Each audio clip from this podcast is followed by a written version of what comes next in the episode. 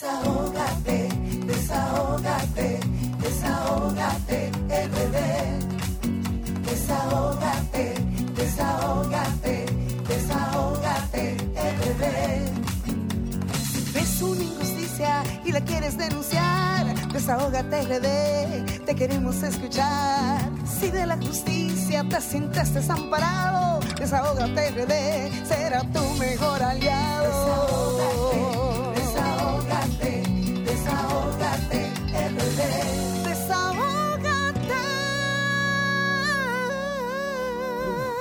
Desahógate República Dominicana con el pueblo para saber siempre qué está pasando en nuestras comunidades, en nuestras provincias y además eh, con todos esos aguaceros, señores, aquí está Vianelo, mi querido Vianelo Perdomo, mi querida Marlin, que cuando fue a entrar, y yo también, cuando fuimos a entrar, el agua nos daba por los tobillos, pero señores, la responsabilidad de estar en el programa Desahógate República Dominicana, no importa que el agua nos dé en los tobillos, ah, mira cómo se me, se me mojó mi pelo, no me importa, sino querer servir a nuestras comunidades, a nuestro país y a nuestros radioescuchas que nos pueden llamar desde ahora para que nos hablen cómo están sus comunidades a través de los teléfonos 809-540-165, 809-763-7194 y nos digan qué está pasando por allá con la tormenta Vince. Además, también que conectamos, eh, más, ahorita llamé a la señora Gloria Ceballos y nos conectó con eh, Warner. Warner Rivera de ONAMED para que más adelante, ahorita, nos dé un resumen de qué está pasando en nuestras provincias y en nuestras comunidades. Así es que atentos a estas informaciones que nos dará Warner Rivera eh, de ONAMED. Quiero con ello dar las buenas tardes siempre a mis compañeros, los que están aquí, los que no han llegado, eh, y ojalá que puedan llegar a tiempo para nosotros también poder conectar con nuestra gente, como lo dije anteriormente. Buenas tardes también a nuestra gente en la diáspora, al Sheris Production, a Lilian Soriano, a un abrazo muy especial también a Darian Vargas, a nuestro equipo que siempre está atento, a Romer pronta recuperación para él porque tiene una, un piecito medio malito, pero siempre, como dije, la responsabilidad nos llama y por eso estamos en el día de hoy con estos aguaceros eh, para servirle a nuestra gente.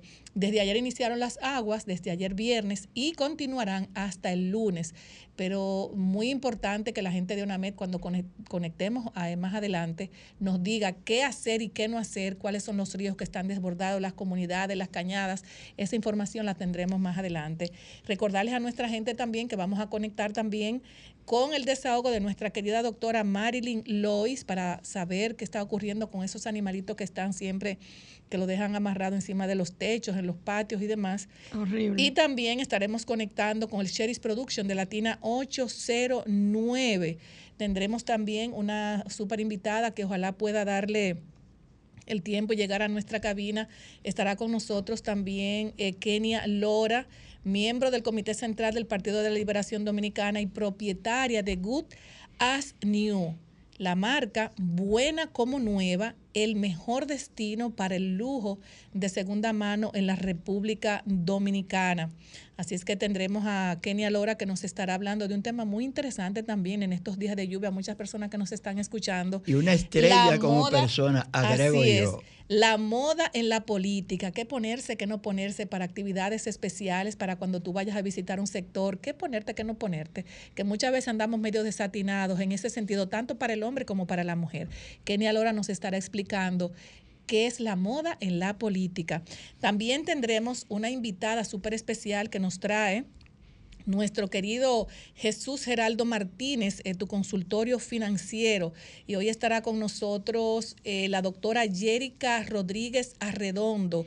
Ella es especialista en sucesión y herencia. Señores, es un tema muy importante cómo las familias deben organizar el patrimonio familiar y no heredar deudas. Eso nos lo estará explicando la doctora Jérica Rodríguez Arredondo, invitada que nos trae tu consultorio financiero con Jesús Geraldo Martínez. Y además también Jesús Geraldo nos trae un tema súper importante, súper importante y son las declaraciones eh, que diera Emilio Fernando Corrujedo, jefe de misión del Fondo Monetario Internacional, al concluir su visita en la República Dominicana tendremos un resumen de esa de ese jefe de misión y es muy importante escuchar a Jesús Geraldo Martínez, economista y ex superintendente de bancos. Así es que eh, informaciones importantísimas que nos dará. No sé si nos vamos a una pausa. Bueno, nos vamos a una pausa, me dice Romer, y luego regresamos con la intervención del señor eh, Warner eh, Rivera de ONAMED, de la Oficina Nacional de Meteorología. Adelante. De los que no tienen voz, pueden conectar a través de solfm.com vía streaming para que también puedan seguir nuestra programación desde ahora hasta las 7 de la noche. Tenemos ya a nuestro Sherry's Production. A, tenemos, ah, ok. Tenemos ya, señores, a Warner Rivera que nos dará un resumen, un resumen sumamente interesante con relación a lo que está pasando con la tormenta Vicen en nuestro país. Buenas tardes, Warner. Saludos y buenas tardes. Eh, no tenemos una tormenta eh, formada, lo que sí tenemos es un disturbio tropical que se ha estado moviendo hacia el noreste y en la actualidad se encuentra al noroeste del territorio dominicano. Este sistema, eh, vamos a decir, está se ha degenerado en una vaguada que está incidiendo en el país y el amplio campo nuboso que ha generado se mantiene produciendo incrementos nubo, eh, perdón, se mantiene produciendo aguaceros intensos con tormentas eléctricas y ráfagas de viento frecuentes que han estado causando eh, ciertas situaciones de inundaciones en varias provincias del país. Estas lluvias van a continuar en las horas nocturnas, por lo que nosotros tenemos 24 eh, provincias en el nivel de aviso meteorológico y otras dos en el nivel de alerta meteorológica. Las que están en aviso podemos mencionar el Gran Santo Domingo, el Distrito Nacional, igualmente se encuentra la Altagracia, Tomayor, Monte Plata, María Trinidad Sánchez, entre otras, mientras que en, en los que se encuentran en alerta tenemos eh, las provincias de Elias Piña y Puerto Plata. Recomendamos a la población dominicana estar atenta a los boletines que emite este Centro Nacional de Pronósticos y que le dé seguimiento estricto a las recomendaciones que el Centro de Operaciones de Emergencias COE eh, ha emitido en sus niveles, eh, sus diferentes tipos de alerta de colores. Es importante estar atento a eso. Una, una, una, pregunta, Juan, y escúchame que te interrumpa. Nos acaba de llegar una información que en el, el, puente de la 27, el de la Máximo Gómez, el de la Máximo Gómez, hubo como un derrumbe de una de las de las de los paneles eh, que están encima del puente. ¿Tienen conocimiento de esto y si tienen algún algún otros ríos o puentes que se hayan desbordado para llamar la atención a las personas que estuvieran ahora mismo transitando por esas vías?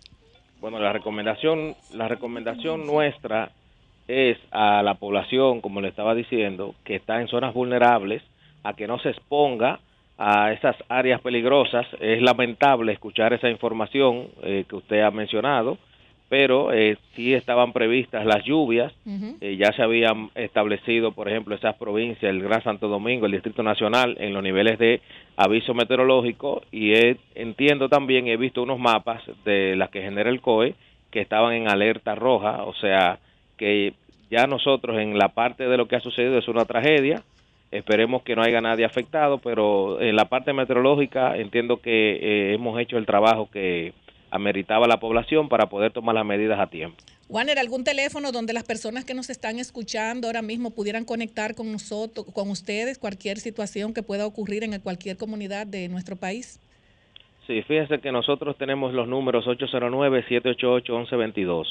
Ahí usted puede contactarse al Centro Nacional de Pronósticos para saber cómo está el estado del tiempo y cómo va a seguir evolucionando los próximos días este sistema. Además de esto, nuestras redes sociales, ONAME, rayita bajo RD, eh, tanto en Twitter y Facebook y Instagram, ahí se va subiendo informaciones actualizadas de manera frecuente.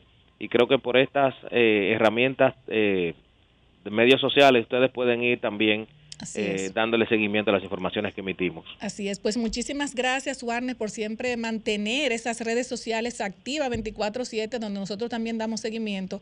Felicitarlos eh, por ese excelente trabajo. Un saludo muy especial también a la señora Gloria Ceballos y a ustedes también por, por mantener al país siempre informado con informaciones sumamente importantes para nuestro país y para la comunidad. Muchísimas gracias y buenas tardes. Igual, gracias a usted. Así es. Bueno, señores, ya ustedes vieron siempre informaciones importantes de eh, ONAMET eh, para que las personas puedan tener precaución, como él lo dijo, si usted sabe que hay una alerta, pues señores, quédese en su casa, porque muchas veces arriesgamos tanto la vida nuestra y la de nuestros familiares, y ahí vienen las problemáticas, que si el carro se le inundó, que se le quedó porque se le metió agua al motor, son muchas cosas.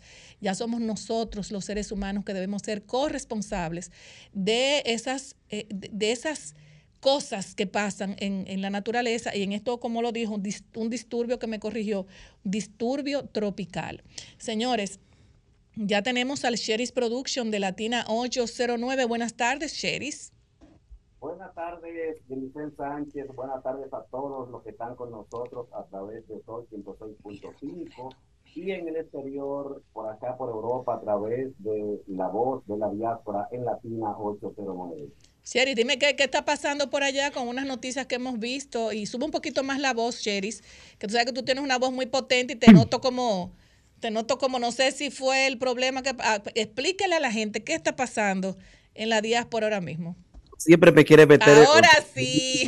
ahora sí. Ahora sí, Cherry. No te me, no te me, no te me pongas como así. Vamos a darle a esto. No, es que se me metió la vocecita de Romeo Santo, que estará con nosotros el próximo 15 de diciembre. Estará con nosotros Romeo Santo aquí despidiendo el año en Barcelona y eso es una novedad para nosotros, el álbum volumen 3. Bueno, yo espero que Romeo Santos le mande un saludo a Desahogate República Dominicana, porque él es muy querido por nosotros y por el país. Bueno, lo vamos a intentar, vamos a intentar si yo llego a Tarima, si me permiten, porque de toda la burocracia que tenemos, claro. sabe que aparecen muchos chupamedia y, y que no permiten que los demás se acerquen, pero vamos a intentarlo, somos invitados a ese evento. En otro orden, podemos comunicarle a la República Dominicana que España está más que agradecida con una situación que se ha dado en esta semana en la República Dominicana. De aquí de Andalucía eh, partieron cuatro eh, miembros del el cuerpo de bombero hacia la República Dominicana, dos con su respectiva esposa andaban en, en, lo que le llaman salto, salto, eh, aquí, aquí eh, se usa mucho ir a la montaña, nosotros vamos a la montaña muchas veces a, a, hacer salto y a escalar, pues ellos fueron a la República Dominicana y se perdieron, como dicen allí, se perdieron en la montaña y ya Andalucía estaba bastante eh, preocupada y España está bastante preocupado por esos miembros de, de esa, de esa eh, institución. Y le da la gracia, eh, los medios de los periódicos de aquí están dándole las gracias a los cuerpos de bomberos, a, a, la defensa civil de la República Dominicana y a los cuerpos catrenses que estuvieron en, en la búsqueda de esos cinco desaparecidos en la montaña. Eh, esto aquí ha llegado muy bien porque eh, se ha notado que un país, el país nuestro que es muy acogedor y un país que todavía se torna un poco seguro en ese ámbito. Bueno, en otro orden, tú me estabas pidiendo que, Cherry, Cherry, no, que te desahogues con nosotros con relación al tema que vi en la en tu en tu plataforma, con la con sí. relación a la ex cónsul. Yanelo. Sherry, yo quiero como volar a la política española porque tú estás en la zona que nosotros queremos que se independice. Este, uh -huh. Pedro Sánchez, con tres votos más que lo que necesitaba, ya se instaura otra vez como presidente Cuatro del años, gobierno español. Así es. Entonces yo quiero eh, preguntarte, Sherry, ¿cuál es el ambiente de Cataluña en cuanto a qué va a pasar con Puigdemont y su grupo? Mira, el ambiente en Cataluña es más tranquilo que lo que nosotros nos imaginamos en otras ciudades. El ambiente en Cataluña es muy tranquilo eh, con, con, los catalanes. Ahora, hay una fuerza muy fuerte que se está dando con el partido del PP y también con vos, que se está dando, que son los que están invitando a, vamos a llamarle al desorden, porque pacífico, pacífico, pacífico, hay gente muy desorganizada, incluso hay gente que se dice que han sido pagos para que hagan el desorden, pero ya Pedro Sánchez va para el tercer mandato ya eso no lo quita nadie, que va a tercer mandato por los acuerdos que ha llegado eh, con los partidos catalanes. Y en eh, Cataluña, que lo que se quiere es la confraternidad, que lo que se quiere es la tranquilidad. Pedro Sánchez, diferente al PP, es lo que ha llevado a Cataluña. Las conversaciones, eh, los diálogos, que es lo que ha llevado a Cataluña a la tranquilidad. Recuerden que la independencia de Cataluña se quiso eh, hacer en los años del PP por eh, algunos acuerdos que se han hecho ahora más con la vía ferroviaria eh, del tren y además que Cataluña es muy rica en la parte del transporte, tanto en la parte de los trenes como también los mejores puertos están en Cataluña. Eh, para todos los países e incluso donde están los grandes barcos de, de, otros países donde van es a Cataluña, específicamente a Tarragona y Valencia y lo que es también Barcelona. Cheris, hay una información para que nos explique brevemente, porque ya casi nos estamos yendo a pausa, y es el pedido de las autoridades españolas a, a República Dominicana con relación al caso de la ex cónsul dominicana eh, Romina Santos. ¿Qué es lo que está pasando con Romina brevemente? Para que, porque tenemos que saber qué pasa con nuestros dominicanos. Correcto, mira, Romina Santos, saben que por asunto de, denuncia que se hizo incluso del propio, de las propias autoridades, Romina Santos se le, se le, el gobierno cesó a, a Romina Santos, pero incluso gente que hubiesen trabajado con Romina Santos están aquí y viven en España que ella la, sacó del, del, consulado. Pero a Romina Santo ahora mismo los, eh, los juzgados le han solicitado a, a la embajada de la República Dominicana aquí en España que ella debe de entregar o debió entregar ya los documentos que portaba que le hacían diplomática y también la residencia de su hija. Eh, entonces, esto fue el día 3 que se le solicitó de agosto. En día pasado todavía no se hubiese dado eh, esta devolución, pero le pidieron la devolución el departamento de, de ese, cuarto, también se le pidió y los documentos que le daban a ella, tanto el carnet de conducir de acá, también se le pidió a su hija eh, a la jovencita Camila Abinader León. Se le pidieron los documentos. Y esto ha causado un gran revuelo porque todavía se siguen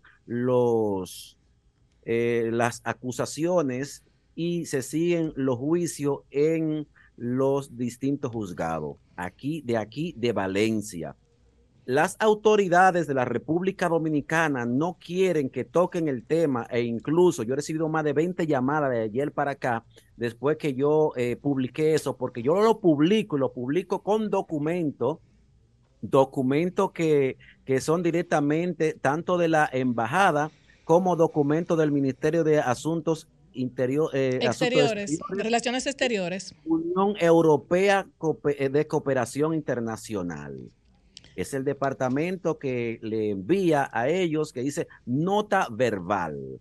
El Ministerio de Asuntos Exteriores y Unión Europea eh, y Cooperación Internacional eh, solicita a la Embajada de la República Dominicana y Relaciones Exteriores por el 821, fecha el 3 de agosto del 2023, que tiene el honor de solicitar los documentos de ese cuarto y el documento de identidad al consulado de la señora Rosmina Caterina de León Santos y también así a la República Dominicana por Valencia, como es a su hija, la jovencita, su hija, la, señora, dice, Camila Abinader de León. Bueno. Entonces, Esto está aquí ya eh, documentado, que no son inventos. Lo siento mucho por si puede crear roncha en el gobierno o en las autoridades, pero eso, eso es lo que se está ventilando aquí en los tribunales. Sheris, eh, nos gustaría que tú des las redes sociales para despedir, dónde pueden seguirte las, las personas.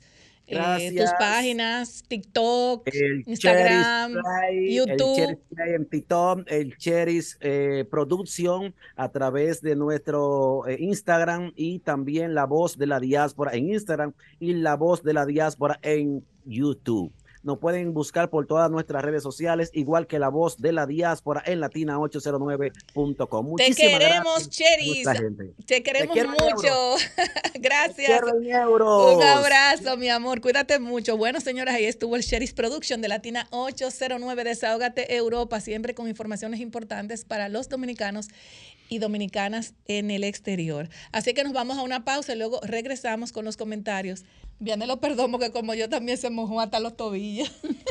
Así Adelante, Vianelo. Gracias, Grisel. Saludo. Ay, Vianelo, pero, pero, Vianelo, Marilyn. Marilyn Lois. Eh, gracias. Supérate o desespérate. Ese es el oh, título oh, de mi oh. comentario de hoy.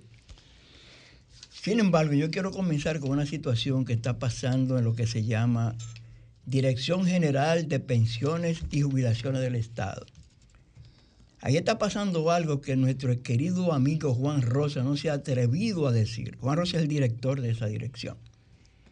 10 mil dominicanos y dominicanas pensionados que tienen entre 1, 2, 3, 4 y 5 meses que no reciben sus pensiones porque están nada más y nada menos que en la lista de los muertos.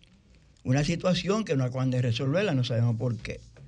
Pero están muertos, técnicamente muertos, aunque físicamente vivos, y no han podido cobrar.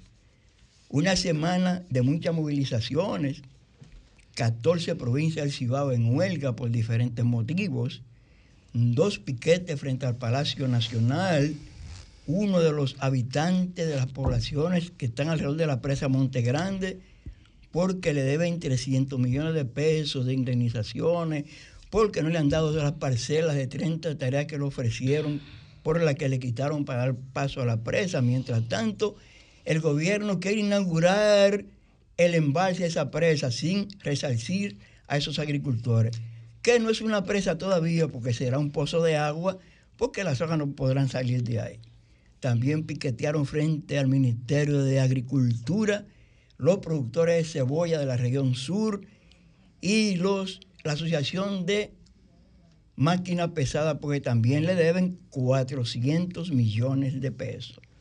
Y viendo, bueno, también piquetearon frente al Palacio un grupo de la provincia de Sánchez Ramírez que están en contra de que se construya la famosa presa de cola de la Barricol.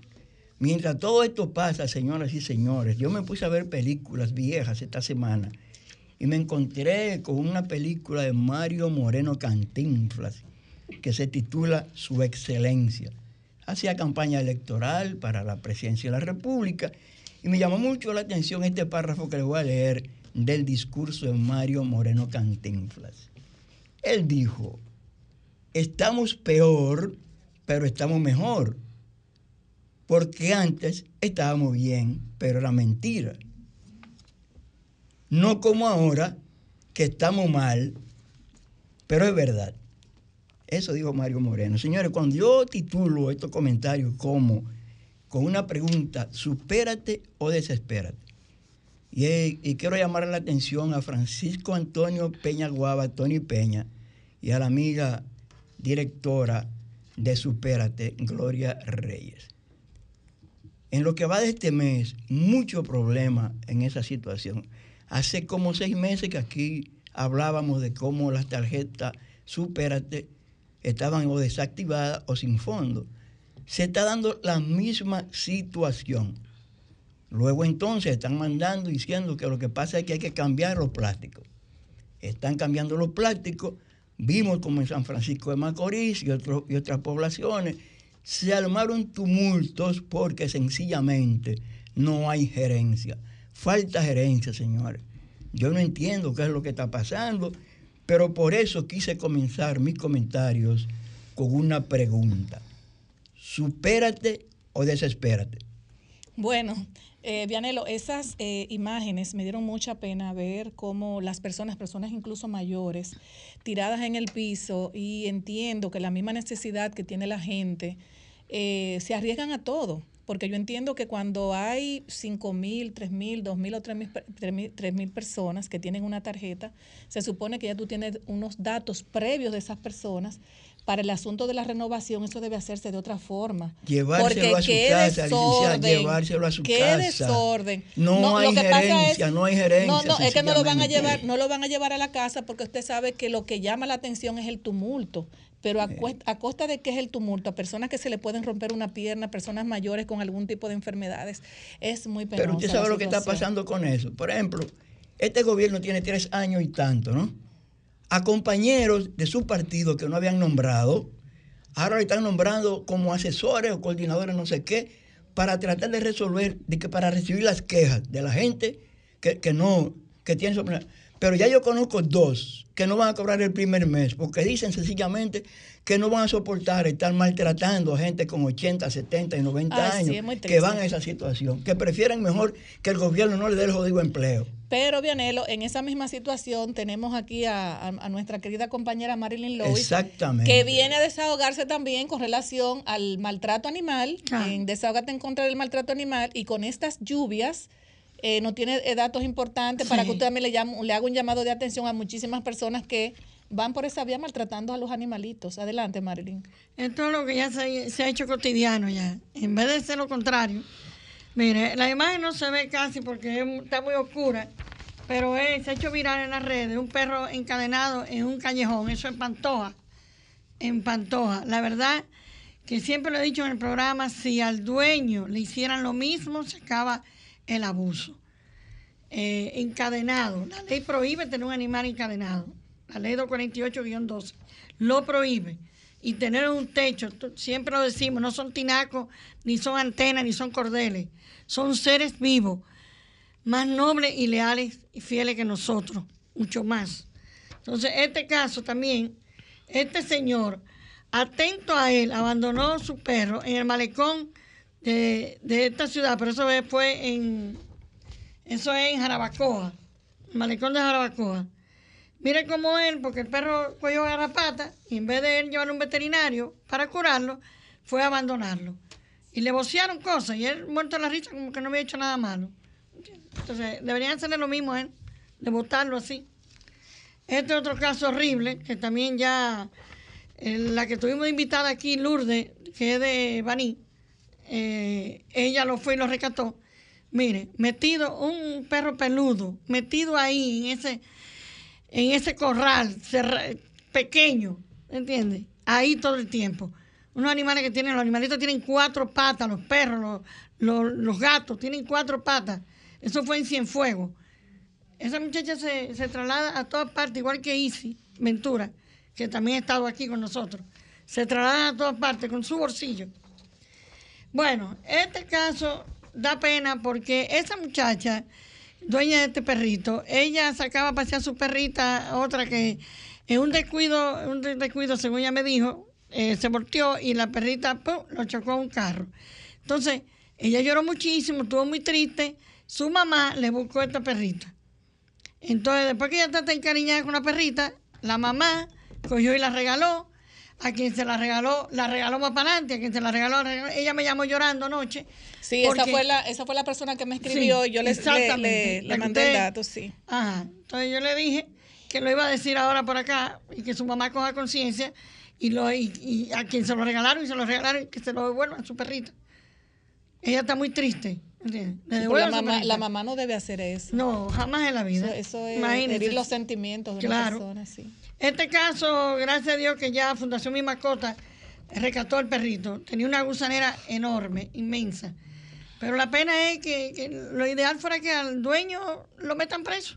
¿Entiendes? Lo metan preso porque Sí, pero también, Marilyn, hay, hay un detalle. Tenemos aquí ya a Rosana Reyes A mí me gustaría, de verdad, porque yo veo que todas las fundaciones están haciendo un trabajo extraordinario. Y creo que el primer paso de, de ella debería es hacer una reunión con todas esas organizaciones que protegen y cuidan a los animales para que ellas la puedan empapar de todos estos casos que están pasando. Porque, ok, nosotros colaboramos aquí en Desahogate República Dominicana, un espacio en Desahogate en contra del maltrato animal. A mí me escriben muchísimas cosas, yo le refiero los casos a la doctora Marilyn, pero también queremos a una Rosana Reyes empoderada y nos gustaría invitarla a nuestro programa. Y, y yo tenía su contacto, pero lamentablemente no sé con quién conseguir el contacto de la señora Rosana, pero nos gustaría que ella viniera aquí también para saber cuál, cuál va a ser el acercamiento que ella va a tener con las personas que trabajan día a día con los animalitos. Bueno, se supone que el papel de ella es que la ley se cumpla. ¿Entiendes? Poner bien rígida la ley en el asunto de la fiscalía y los tribunales, porque son demasiados los maltratos que se, están, se ocurren a cada rato con los pobres animalitos. Así que yo lo tenía también teléfono para en la flota. Sí, yo voy, voy a dejar a usted que me consiga ese, ese número. Sí, yo lo voy a buscar. Entonces, esto, este señor Fernando Mañón, está dando ese animalito en adopción. Es un macho de un año y dos meses. Tiene su récord de vacuna. Entonces, él, él es por Honduras. El teléfono, Fernando Mañón, es 809-460-6104. Porque él se va el 16 de diciembre y quiere conseguir una familia que lo quiere lo tenga como lo tienen ellos. Mire qué bonito está el perrito. Muy bello. Pero se van de retirada ya. Así que ojalá que alguien, hoy le repito, 960 809, perdón, 460-6104. Entonces aquí, este es otro que ya está esterilizada, vacunada, desparasitada y está en adopción. Y es muy amoroso, pero muy, muy amoroso. De los contactos, Male, que ya estamos terminando. 809-678-6609. Ya nada más para decir esto. Hay una, un operativo de vacunación contra la rabia y de parasitar perros y gatos el sábado 25 eh, de 9 a 4 de la tarde, Plaza Héroe de Abril, frente a la biblioteca Pedro Mir y detrás de la economía de la UAS, para que lleguen sus animalitos. Excelente. Bueno, y lo otro es que la actividad que había, que, que era para hoy, se canceló y ahora es para el día 16 de diciembre. Bueno, pues usted, va a estar, usted va a estar en esa actividad y cuando la hagan, no sé si cae sábado, usted no va a poder estar con nosotros. 16 de diciembre va a ser ahora. Bueno, después la próxima voy a decir todo lo que es malo de darle de comer a, a los perritos. Así es, ah, muy, muy interesante. Sí, muy interesante que está eso. Bueno, mi querida doctora, gracias por su excelente intervención como siempre. Y nos vamos a pausa porque regresamos ya. Eh, con nuestra invitada de lujo, señores. Va a estar con nosotros Kenia Lora, miembro, una de las mujeres más bellas del PLD, inteligente, empoderada oh. y excelente trabajo que ha hecho en las diferentes eh, direcciones que ha, que, que, ha trabajado, ¿verdad? Recuerde que le agregué de las mejores eh, amigas. ah, bueno, sí. Entonces, con, e, de ella vamos, de ella diga, vamos a diga que la mujer bella, diga, diga. Claro, claro una de las mujeres más bellas, empoderadas e inteligentes del Partido de la Liberación Dominicana. Con ella venimos ahora, regresamos en un momentito. Adelante, Romer. Desahógate, desahógate, desahógate, bebé. Desahógate Desahógate, desahógate, bebé. Ves una injusticia y la quieres denunciar. Desahógate, RD, te queremos escuchar. Si de la justicia te sientes desamparado, desahógate, RD, será tu mejor aliado. Desahógate, desahógate, desahógate, el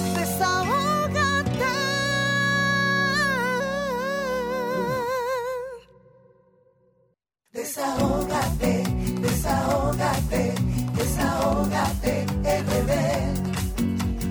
Desahógate, desahógate, desahógate, el bebé. Ves una injusticia y la quieres denunciar. Desahógate, RD, te queremos escuchar. Si de la justicia te sientes desamparado, desahógate, RD, será tu mejor aliado. Desahógate.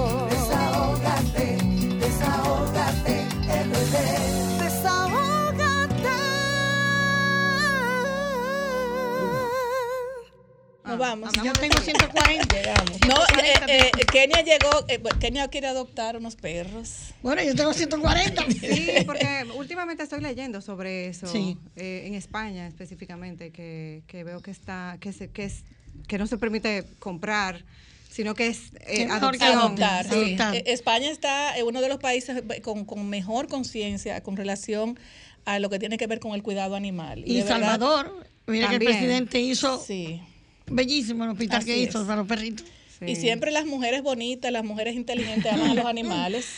Y eso es bueno, eso es muy bueno. Eso es el comienzo de cuando una persona trabaja en lo que tiene que ver en esos temas políticos y temas también empresariales como toda mujer empoderada. Tenemos aquí ya a Kenia Lora Abreu. A ella la conocen por Kenia Lora. Sí. Miembro el del de mi madre no lo. Sí. Miembro del Comité Central del Partido de la Liberación Dominicana, eh, también es propietaria de una tienda que yo amo, una tienda que yo, mira, la sigo, la sigo, la sigo, porque muchas veces nosotros queremos muchas cosas de marca, pero a veces no tenemos el, el capital eh, para comprar esas carteras, esos zapatos tan, tan elegantes y tan hermosos. Pero Kenia lo tiene en- a su disposición en la tienda Good As News. Como nuevo en español. Exacto, que quiere decir como nuevo, el mejor destino para el lujo de segunda mano. Kenia Lora también fue, eh, presidió el CONANI en el año 2018-2020 como directora ejecutiva. También estuvo en, en INAIPI, donde Sí. desarrollaste trabajos extraordinarios. Me tocó en una ocasión trabajar con mi fundación y de verdad que todas las personas que todavía están... eh, recibiendo de una u otra forma algunas eh, subvenciones a través del CONANI, siempre te recuerdan Muchas gracias. por ese trabajo de empoder- de empoderamiento, por el trabajo que tú hiciste, no solamente que te contaran, sino que tú te ibas a los lugares para saber la realidad que estaban pasando con esos niños, con esas niñas. Y son de las cosas que uno debe valorar y, me gusta eso, porque las personas cuando hacen ese trabajo de, eh, con los más necesitados, uno de verdad dice, vale la pena. Muchas personas creen que la política solamente es tú brillar como político, sino es meterte en el zapato de las personas que más lo necesitan porque encuentran un aliento, un respiro de una persona que siente lo que ellos están sintiendo en ese momento. Y es lo que me han dicho las personas que todavía están recibiendo subvención, que siempre te recuerdan por ese grado de responsabilidad que estuviste que tuviste cuando estuviste en el CONANI. Así es que buenas Grisel, tardes. Muchas. Grisel, gracias, Grisel, no solo a ese y no solo a ese nivel, porque cuando usted me dijo esta tarde que Kenia venía para acá, Ay, Dios. usted le recuerda por esa parte. Pero como yo siempre he sido un poquito canal entre varios sectores, yo tengo vínculos con el sector agropecuario y con el sector transporte. Sí. En una ocasión, alguien me dijo, quiero ir a la Sarasota 14 a ver al presidente Medina.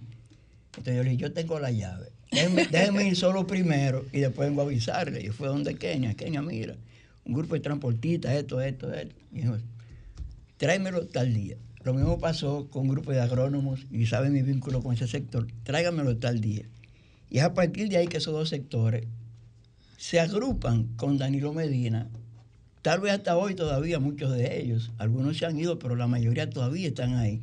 Y eso es de la parte que yo le decía a usted ahorita, buenas que guarda Kenia Lora. Muchas gracias. Yo, la verdad que me emociona muchísimo, de verdad, eh, escuchar esas palabras, porque la verdad es que yo asumo cualquier faceta de mi vida con pasión y con entrega. Entonces, la palabra dice que todo lo que hagas, hazlo como, como si fuera la primera vez, ¿no? Entonces, eh, soy activista a favor de los niños, niñas y adolescentes, promoviendo sus derechos, y eso lo haré toda la vida. Eh, soy política y me interesa siempre construir y nunca destruir. Me encanta hacer puente, puente efectivo, puente que duren, puente que perduren en el tiempo. Y bueno, también entonces tengo una faceta empresarial que ya la tengo desarrollada hace ya más de 11 años en este emprendimiento que amo y que yo siempre digo que fue un regalo de Dios, porque eh, es, es con conciencia, ¿no? Es eh, tratando de que el bolsillo siempre, eh, que nunca salga afectado y que, bueno, que podamos tener nuestras cosas originales como nuevas, eh, sin que afecte mucho la economía. Entonces, como que cada una de mis facetas eh, pueden convivir aunque sean tan diferentes porque le pongo mucha, mucha pasión y agradezco demasiado la palabra de cada uno de ustedes, de verdad, porque es un compromiso para mí, para vivir. Agregue los Para vivir con ahí. responsabilidad. Agregue los animalitos ahí. Totalmente, claro Ah, que está sí, claro que sí. Ahí. Kenia, además de que de los desafíos que conocemos en política, para las mujeres también es un gran desafío estar vestida a la altura de la ocasión y para los escenarios en los que se expone. Quiero, tú tienes mucha experiencia y sobre todo eres un modelo Ay, de, gracias. de buena vestimenta, de elegancia en los escenarios políticos. Y hay muchas mujeres que quisieran conocer de ti cómo estar vestida para la ocasión, elegante y sobre todo que inspire el respeto que los escenarios políticos demandan. Qué bueno, eh, Julie Belli, mira, la verdad es que nosotros nunca casi exploramos la parte de la política y la moda. Y son temas que mm, son del diario vivir y de la cotidianidad. Muchas veces a las mujeres, sobre todo, se les juzga de manera rigurosa en todos los aspectos, ya sea por su desempeño profesional, pero también en lo que pudiera ser en la superficialidad, que no lo es, porque el vestir es parte de nuestro diario vivir, y muchas veces entonces se le, se juzga de manera rigurosa. Yo voy a decir una cosa, yo siento que la mujer en sentido general en la política, en, en los partidos, visten bien. Yo siento que visten acorde a las al protocolo que se establece. Cierto, en algunas ocasiones, ya esto es algo muy personal, yo pienso que se ha quitado un poco esa solemnidad de recintos que tienen, ¿no? Eh, y que a veces quieren innovar demasiado. Eh, y hay momento para todo. Hay un momento que usted tiene que guardar esa solemnidad que el, el espacio te lo requiere. Yo hablo de la Asamblea, hablo del Tribunal Constitucional, por ejemplo, cuando celebra sus actividades, o en enero cuando el Poder Judicial también celebra esas actividades. A veces yo siento que muchas mujeres quieren innovar y yo ahí soy un poco más conservadora, pero en sentido general, yo quiero decir, a mí me encanta asistir a las asambleas de mi partido porque además eh, voy como militante, pero al mismo tiempo voy con ese ojo eh, y, y yo me siento y digo, wow, eh, me siento muy representada, muy bien representada por las mujeres de mi partido. Y algo que nosotros debemos practicar eh, es esa sororidad, es que siempre a uno le agrada que le digan qué linda estás, pero también que de la manera más respetuosa a que te reconozcan que estás linda y cómo también puedes mejorar. Ay, pero si te pones un broche quizás puedes realzar. O si te pones un pintalabios rojo ya que estás vestida completamente de negro, puedes ayudar. Entonces, este tipo de cosas como que siempre es bueno uno tal, tal vez implementarla. Kenia, y ahí también entra cuando, porque también tenemos que hablar de la moda de los hombres. Sí, claro. Que también va, pero, eh, por ejemplo, me ha tocado ocasiones, y te lo voy a decir, eh, de mujeres eh, que representan excelentemente a las comunidades, pero cuando van a realizar un trabajo social, tú la ves que van con unos tacos a un, a un sector donde tienen, donde el taco se le mete eh, en, la- en En la- las en el- piedras. en las piedras hasta allá con una cartera. ¿Qué tú le, le sugieres a esas mujeres y hombres también? ¿Cómo deben ir vestidos? A veces con, he visto también personas que van con camisas muy costosas, camisas de Sí. 800 dólares, Sí. con relojes de 20 mil dólares. ¿Qué tú le sugieres a, a esos políticos que tal vez no, no han leído esa parte social, la sencillez donde debe estar, cuando vayan a visitar sectores muy vulnerables? Ay, pero yo lo que primero le tengo que recomendar es la lógica. La lógica racional, señores, porque que eso es una cosa que tú no puedes pensar, que tú vas a ir a un mano a mano en Cristo Rey con un, o sea, con un reloj de 10 mil dólares, o sea, no, no, jamás en la vida. Yo creo que eso tiene mucho que ver también con la empatía que siente esa persona al lugar donde va, porque así como uno va a un funeral, por ejemplo, con toda con todo el respeto posible por el dolor que están atravesando los familiares y el espacio. Así mismo usted va a un espacio humilde y no es que usted pretenda ser lo que no es, pero trate de ser empático. Exactamente. Entonces, Mira cómo habla Kenia de Cristo Rey. Así es. Precisamente en Cristo Rey, a un alto dirigente de un partido casi le cortan el brazo izquierdo porque tenía un guillo que debía costar dos millones de pesos. fíjese, no, Ay, no, no sabía la Y- y- historia. Y, le- y la esposa le dijo, así está bueno. Así es, Kenia, pero también nosotros queremos, queremos saber eh, dónde nosotros poder eh, visitar tu tienda, eh, las redes sociales donde pueden seguirla, donde tú siempre eh, mandas, o sea, haces muchos eh, reels, muchos tips, muchos tips, cómo utilizar este tipo de cartera. Háblanos de eso porque es muy, muy importante. Mire, nosotros fuimos humildemente debo, y orgullosamente al mismo tiempo, debo reconocer que fuimos los primeros en el país en introducir el concepto previamente usado. A mí me encanta eso. Como en Puerto Rico. ¿Por qué? ¿Cómo surge? Bueno, surge de, en sentido general, eh, yo, yo creo que las calles dominicanas son una pasarela. Las mujeres dominicanas vestimos muy bien. Entonces, eh, pero al mismo tiempo se le ofrece la oportunidad de poder usar una prenda de diseñador que esté previamente usado, pero que esté en excelentes condiciones y sobre todo que sea original. Entonces, en el momento en que a mí se me ocurrió la idea, me surge la idea de poner algo eh, propio. Yo quería algo que fuera nuevo, que fuera innovador, pero que también tuviera conciencia, ¿no? Eh, que así uno poder darle una segunda vida a las cosas. que es una inversión también. Exacto, entonces es como si fuera un ganar-ganar, porque ya después que una persona tiene una pieza eh, que la ha adquirido porque ya sea que se la regalan o la compran o lo que sea, cambia su estilo de vida. En el caso de los zapatos, por ejemplo, pasa mucho que, que las mujeres cuando salen embarazadas le cambia el pie, entonces esas piezas están prácticamente como nuevas, la puede vender. Entonces, la adquiere alguien que se ahorra un buen dinero y la persona que la vende pues también. Entonces, bueno, y nosotros los intermediarios. Entonces, a lo largo de todos estos años nosotros hemos recibido muchísimas satisfacciones porque ya la comunidad de nosotros a través de arroba DR eh, pues nos hemos convertido en una familia y bueno, ya yo tengo eh, eso mismo, yo la tengo registrado ya en Miami y puedo decir que tengo cliente allá y también en España. Sí, pero que cómo funciona, Kenia, por ejemplo, si yo tengo una, eh, porque aquí la gente está escuchando, la gente de la diáspora, pero también RCC, mira, lo escucha en el mundo entero. En el mundo entero. Entonces, si yo tengo una cartera, por ejemplo, X, que me costó 8 mil dólares, por decirte algo, y yo digo, mira, yo tengo una necesidad, eh, en vez de yo tener esta cartera, me hace falta eh, tal cosa para los hijos míos que estoy, no estoy trabajando. Pasa mucho. Pasa ¿Cómo yo puedo eh, contactarte y decirte a ti, mira, o sea, ¿cómo es el proceso para que muchas personas que nos es, están escuchando Es bastante fácil. Nos escriben, nos llaman. Ahí están todas las redes, Curas New DR y la página también. Eh, es súper súper amigable. Nosotros le, lo primero es que tenemos que tomar un tiempo para evaluar y determinar qué es original, ¿de acuerdo? Porque eh, ahí influye mucho, eh, primero el conocimiento, la experiencia, pero también la reputación porque nosotros ofrecemos ese servicio.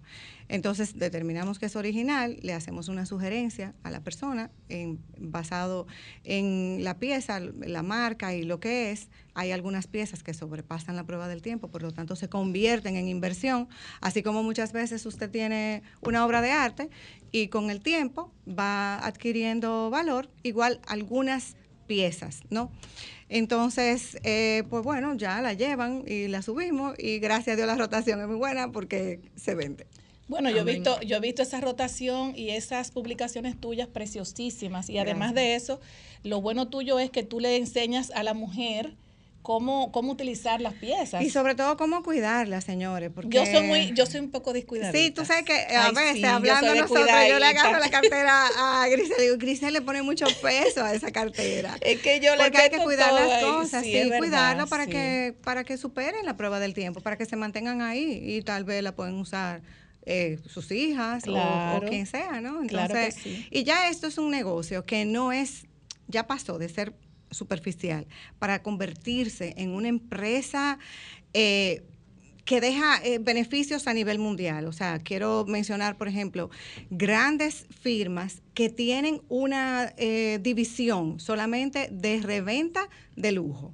Y ya cada una están compitiendo. O sea, es una empresa que maneja millones eh, a nivel mundial. O sea, por ejemplo, yo digo que, eh, por ejemplo, Saks Fifth Avenue tiene una, una parte que eso lo reventa. Bloomingdale's también. O sea, cada uno de ellos ya están compitiendo eh, para acaparar ese mercado. Entonces, yo puedo decir que nosotros fuimos los y que tú primeros ves aquí. también que los artistas, ya los artistas internacionales de much- de- están vendiendo también sus, piezas. O que, por ejemplo, Kim Kardashian Claro. lo hace constantemente.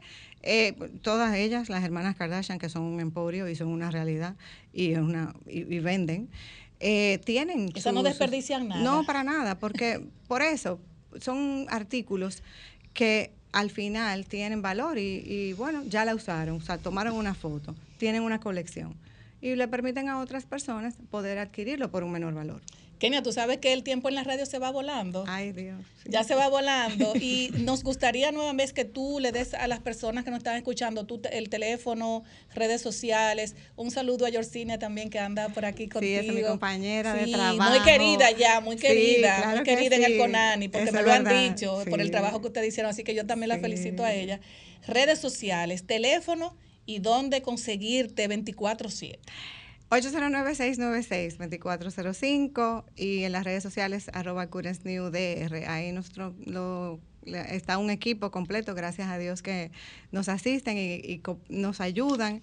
Y bueno, esto es una gran familia y de verdad muchísimas gracias por esta oportunidad. de Así verdad. es, estamos a, tu, orden, señores. Pero yo públicamente quiero dar las gracias a Grisel por permitir que nos encontremos de nuevo. Muchas yo- ya gracias. está emocionado, Muchas gracias, muchas gracias. Para mí ha sido de verdad un placer. Sí, no, te quería decir ese desahogo porque esa persona me dijo, no, tú tienes que decirle eso porque es que ella hizo, mira, ella, ella no le gustaba, no, vamos allá, que cosa que es un levantamiento y eso es muy Sí, importante. después yo quisiera que, que volvamos a hablar, para que Claro. hablemos de, de niñez y de primera infancia, porque la verdad es que estoy muy, muy orgullosa de lo que los gobiernos del PLD hizo en este tema, pero al mismo tiempo eh, muy triste porque lo cierto es que lo que se avanzó eh, va en franco retroceso. Entonces, si elevamos nuestra voz, es posible que, que al, al menos antes de irse en el 24 puedan hacer algo. Bueno, pues un compromiso que tienes con nosotros. Muchísimas gracias, Kenia. Gracias a ustedes, Lora. de verdad, Gracias, a gracias. Georgina que está por ahí por, por acompañarte y a la gente que, bueno, se comuniquen con Kenia cuando tengan esas piezas muy importantes que le pueden resolver el colegio a su muchacho, le pueden resolver, qué sé yo, hasta Sí. comprarse un carro. Sí, sí, y sí. entonces así Sí. van haciendo los asuntos y llaman a Kenia. así que Muchas muchísimas gracias. gracias, Kenia. Nos Gracias. vamos, Romer, a una pausa. Luego nos adelantamos con una, una invitada súper especial, la doctora Jerica Rodríguez Arredondo. Sí, muy buenas tardes a todos. Bienvenido, Yerica, al programa de Desahógate y en el, en el segmento de tu consultorio financiero. Hoy hemos traído a la doctora Yerica Rodríguez para que nos hable al público que nos escucha y nos sigue en, el, en Sol todos los sábados de cómo las familias deben organizar su patrimonio familiar, sobre todo porque cuando una persona fallece, mucha gente no saben qué hacer con las deudas que tiene esa persona, si la deben pagar, si no la deben pagar, cómo es el orden sucesoral. A veces hay familias, algunos hijos, algunos hermanos que quieren ser más vivos que los otros. Y entonces es importante que las personas conozcan de la mano de una experta cómo es el tema sucesoral, cómo deben organizarse. También me han escrito de temas de los fideicomisos sucesorales y entonces que Yeriga nos explique y que esa experiencia que ella ha acumulado en varios años de carrera profesional, aunque luce muy, muy joven, bastante brillante y bastante capacitada y preparada profesionalmente, que nos diga, Yeriga, y que nos comparta a nuestro público que nos sigue, que son bastantes eh, a esta hora, y luego el público pueda hacerle directamente una pregunta a la doctora Yerica sobre cualquier situación o cualquier consulta relacionada a herencia, a sucesión, a fideicomisos sucesorales o de herencia, y que ella le pueda responder. De modo que todo el escenario para ti, Yerica. Bueno, muchísimas gracias por la invitación. Para mí es un placer estar con todos ustedes hoy. Eh, es un tema muy interesante, eh, pero me gustaría partir desde el conocimiento, porque a veces surgen preguntas porque nos falta conocer un poquito de nuestra legislación. Empecemos por lo básico. ¿Qué es la herencia? ¿Qué es la sucesión? La sucesión es la transmisión de bienes, derechos y obligaciones de una persona a otra. Ahora bien, basta con el deseo de esa persona, de quien quiere que lo sucedan, o la legislación se impone. Realmente en nuestro país la legislación se impone porque tenemos lo que son los herederos forzosos, establecidos en el Código Civil. Ahora, el derecho contemporáneo ofrece herramientas que nos permite organizar el patrimonio para poder, digamos, satisfacer la voluntad del fundador y creador de ese patrimonio. Eh, hablando de los grados sucesorales y de lo que es la, sucesión en sí, el Código Civil establece lo que son los herederos forzosos, en este caso son los ascendientes directos o descendientes directos, en este caso los hijos. Si hay hijos, son los únicos herederos del, de cuyos, de la persona fallecida. Si esa persona estaba o estuvo casado eh, bajo comunidad de bienes, entonces el patrimonio se divide la mitad, es decir, el 50%, es del cónyuge supérsite, pero no porque hereda, sino porque es el copropietario de ese patrimonio. Y el otro 50% entonces se distribuye entre todos los hijos. El Código Civil establece también lo que es la reserva hereditaria. La reserva hereditaria, en caso de que haya un, un copropietario, es decir, un cónyuge supérsite, el 50% se le reserva a, ese cónyuge y el otro se distribuye entre los hijos eh, de igual manera, pero en como como herederos forzosos, se les reserva un porcentaje. Digamos, si es un hijo, se les reserva la mitad del patrimonio. Si son dos hijos, las dos, las dos terceras partes, y si son tres, la tres cuarta parte, y así sucesivamente. Entonces, eh, lo que nuestra legislación nos impone y nos obliga a respetar esa proporción en caso de que el de cuyos hubiese querido en vida testar. El testamento en nuestra legislación es válido siempre y cuando se respete esa reserva hereditaria y esa proporción que acabamos de explicar. En cuanto a la organización de patrimonio y esas herramientas que nos ofrece el, derecho contemporáneo, pues entonces podemos valernos de vehículos jurídicos que nos permiten traspasar la titularidad de nuestros activos a, dentro del derecho anglosajón a los trusts, dentro del derecho hispánico tenemos los fideicomisos y dentro del derecho hispánico también tenemos mi figura favorita, que son las fundaciones de interés privado. Entonces, traspasando los activos a esos vehículos jurídicos, podemos disponer sobre la transmisión de los mismos al momento de la muerte del fundador y creador del patrimonio. Yo, quiero, o sea, quiero hacerte una pregunta que me, imagino que muchas personas dicen, pero hazle esa pregunta. Por ejemplo, yo tengo eh, mi esposo, 30, 40 años de casada, donde hemos conformado un patrimonio a fuerza de, todo lo que una pareja pasa, desde abajo. Y tenemos una, una, un patrimonio excelente, un patrimonio, vamos a suponer, de 50 millones de pesos, por ponértelo más aplatanado. Pero ¿qué pasa? Ya el hombre se cansó de mí. El hombre dice, me voy a enamorar de tal o cual persona. O sea, me enamoré, tuve un muchacho en la calle, ¿Qué pasa con esa persona si este señor embaraza a la persona que conoció hace un mes y nueve meses después hay un, hijo eh, de por medio? ¿Qué pasa con esos 50 millones de pesos? le toca la, una parte, ¿qué, ¿qué, participación tendría ese hijo siempre y cuando se determine que es de él? ¿Qué pasa con esa herencia? A ver, los hijos, sean procreados dentro o no del matrimonio tienen los mismos derechos.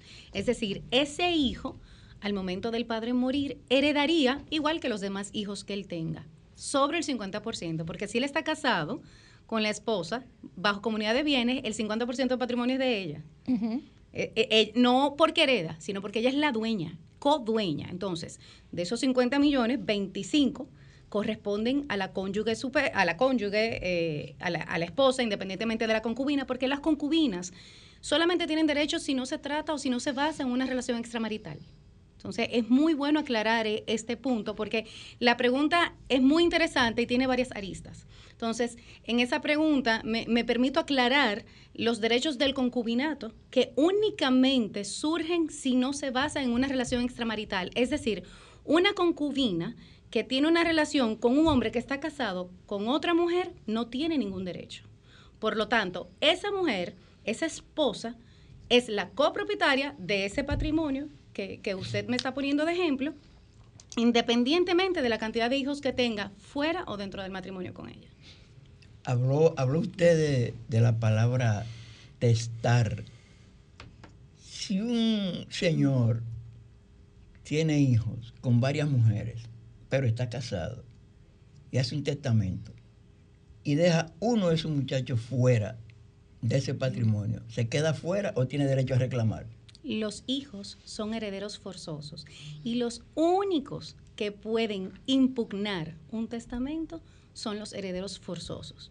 Por eso es que aclaro que el testamento únicamente es oponible a terceros siempre y cuando respeta la reserva hereditaria. Entonces, en ese caso, ese hijo puede impugnar ese testamento, porque él es heredero de pleno derecho. Ahí es que digo que la ley se impone. No basta con el deseo del fundador y creador del patrimonio. La ley se impone. Entonces, únicamente el deseo de ese creador y fundador del patrimonio se puede cumplir respetando el porcentaje, como lo explicamos anteriormente, de la reserva hereditaria. ¿Y si la propiedad está en nombre de la esposa? Igual. Si la esposa y el señor tiene un hijo fuera de ese matrimonio. Ok, si la propiedad está en nombre de la esposa y la esposa está casada con él bajo separación de, eh, bajo comunidad de bienes, correcto. El 50% de esa propiedad es de él. Y el 50% de él, cuando él muera, es de todos sus hijos. ¿Le sirve el traje? Adelante, Julie Belli. ¿Le sirve el traje? Bueno, muy importante este tema, licenciada, sobre todo porque usted, la gente cuando se habla de sucesión y testamento piensa en bienes y piensa muy poco en los pasivos, que son las deudas que deja esa persona que fallece. Y Jesús no ha hablado mucho de seguros aquí, que tienen productos financieros, pero hay ocasiones donde esos, esas acreencias no cuentan con un seguro post vida. ¿Qué pasa con eso? ¿Qué responsabilidad tienen los sucesores o los continuadores jurídicos de quien fallece respecto de esas deudas que en vida obtuvo o, asumió esa persona? Bien, como dije anteriormente, la sucesión es la transmisión de bienes, derechos y obligaciones de una persona a otra u otros. Así como se heredan los bienes y los activos, también se heredan los pasivos. Ahora bien, el heredero puede decidir renunciar a, esa herencia. Si renuncia a los pasivos, debe renunciar a los activos. Entonces, sí, tiene el derecho de que si los pasivos son mayores que los activos, pues renunciar a los activos y no asumir las deudas que, que el fundador o creador del patrimonio o su padre pues haya dejado. Vamos, vamos a abrir los teléfonos 809-540-165 para que las personas puedan hacer sus preguntas a la doctora Jerica.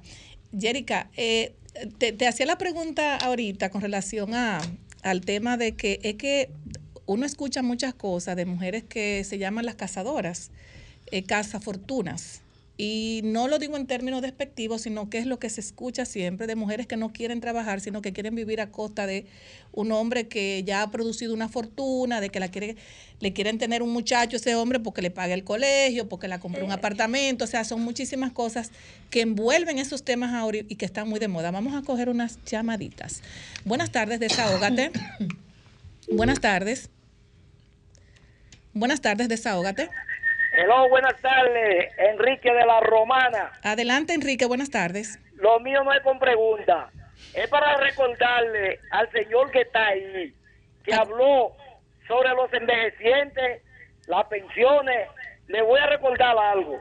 Señor, usted no se acuerda para esos señores recibir una cajita de comida pero, pero Enrique, estamos hablando de estamos hablando de sucesión, de, de, herencia. Una pregunta a la doctora y después hablamos de ese tema. No tengo pregunta para ella. Gracias, Enrique. Gracias, mi amor.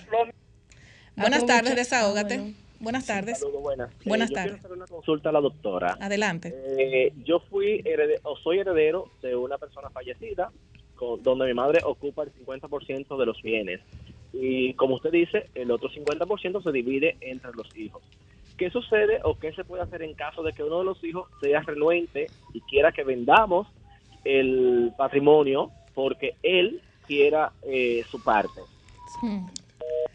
Vamos a tomar otra llamadita. buenas, buenas tardes, desahógate. Aló. Buenas tardes. Desahógate. Adelante. Sí, excelente programa. Un saludo para Lilian, bendiciones para usted, Giselle y su equipo. Inmediatamente mi inquietud es la siguiente si un señor ya mayor de edad, 80, 90, tiene un capital, no es preferible como que haga testamento, reparta antes de morirse para que no haya conflicto entre los hijos después que se muera. Gracias. Gracias. Adelante, doctor. Bien. Bueno, la primera pregunta sobre el hijo que desea vender los activos para que le sea entregado en valores líquidos. Pégate Eh, el micrófono, por favor, adelántalo. Exacto. En ahí. ese caso, deben estar de acuerdo todos los herederos para vender. Basta con que uno no esté de acuerdo, pues para que no se venda, dependiendo de la cantidad de hijos, obviamente. Si es más de, si son dos, me imagino que eh, era él, mínimo son dos. Si él no está de acuerdo, pues entonces no se puede vender porque la titularidad es compartida. Entonces, en esos casos, se hace una partición amigable, se pudiera hacer, donde ese hermano le puede entregar los valores que, que su hermano desee, eh, de alguna forma, ya sea o financiándose o compensándole con otro bien, o si el patrimonio está compuesto por esa propiedad y productos bancarios o, o- o cualquier otro activo, pues entonces pues, se puede llegar a un acuerdo donde se valoren esos activos y entonces se determine que uno se queda con la propiedad que no quiere vender y pues el otro se queda con el producto financiero o el o en el caso de que no haya más activos, pues entonces ese hermano que no desea vender, pues puede entregarle los valores a ese hermano. Vamos a tomar otra llamadita, doctora. Buenas tardes, desahógate. Buenas tardes. Buenas tardes. Sí, eh, eh, eh, pégate más de- del del teléfono, no se, no se escucha bien. Adelante. para opinar. Ahora Mira, sí. Señores, estamos, o sea, ustedes están tratando un tema muy, muy, muy importante, porque hay personas que heredan y no saben. Y esta doctora está magistralmente eh, hablándole a ustedes francamente. Y viene este viejo eh, Martínez de Ramadense, este viejo boca a hablar disparate. Ay, este ay. Muchas gracias. compañero. Buenas tardes, desahógate. Sí, buenas tardes. Buenas tardes. Eh, en caso de que una persona haya creado su familia, claro, se haya separado de la esposa, haya procreado un niño fuera de, de ese hogar, entonces el niño es menor de edad. Si ese padre muere, ¿cómo se desenvolvería para, para entregarle lo que le corresponde a la niña o el niño si es menor de edad? Buena pregunta. Excelente, excelente la- pregunta. La, anterior del señor de, Del Señor del Testamento. del testamento. Vamos, eh, ¿cuál respondemos primero? Vamos a esta primero y después del Esta está muy interesante. Sí, los menores de edad obviamente heredan a sus padres. Entonces lo que se hace es que se designa un tutor. En este caso puede ser la madre. Eh, pero volvemos a lo que es el derecho contemporáneo. Mediante la organización del patrimonio y el uso de vehículos jurídicos, todo esto queda organizado y preestablecido. Si nos vamos entonces a lo que establece el Código Civil, pues entonces el niño me- menor de edad eh, hereda y se le designa un tutor que, digamos, vele por los intereses del menor hasta que adquiera la mayoría de edad. En cuanto a la otra pregunta del testamento del señor mayor, dárselo en vivo para que no peleen.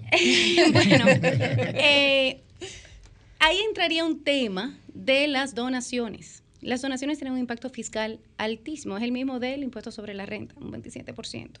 Entonces, si ese señor eh, distribuye su herencia en vida, pues entonces los hijos tendrían un impacto fiscal importante de tener que pagar el 27% por el acto de donaciones.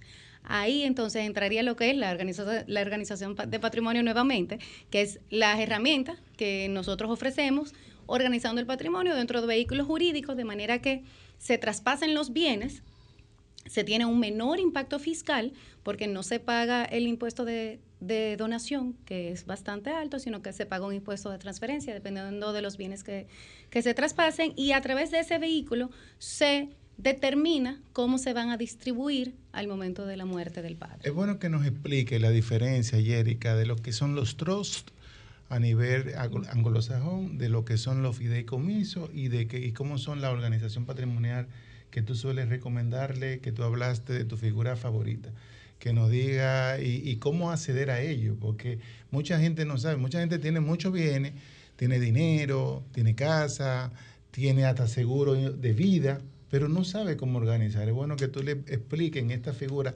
todos los, todos los productos, muebles e inmuebles que puedan entrar, el impacto fiscal y la ventaja que tiene, sobre todo el mandato que da el fideicomitente cuando se hace un, un fideicomiso, por, por citar un ejemplo. Entonces, de modo que nuestro público puede escuchar. Claro, para patrimonios importantes. Me refiero a patrimo- patrimonios importantes porque el costo de estos vehículos jurídicos es alto y hay una anualidad que debe pagarse. Entonces, eh, no todo patrimonio aplica para ser organizado mediante el uso de estos vehículos jurídicos.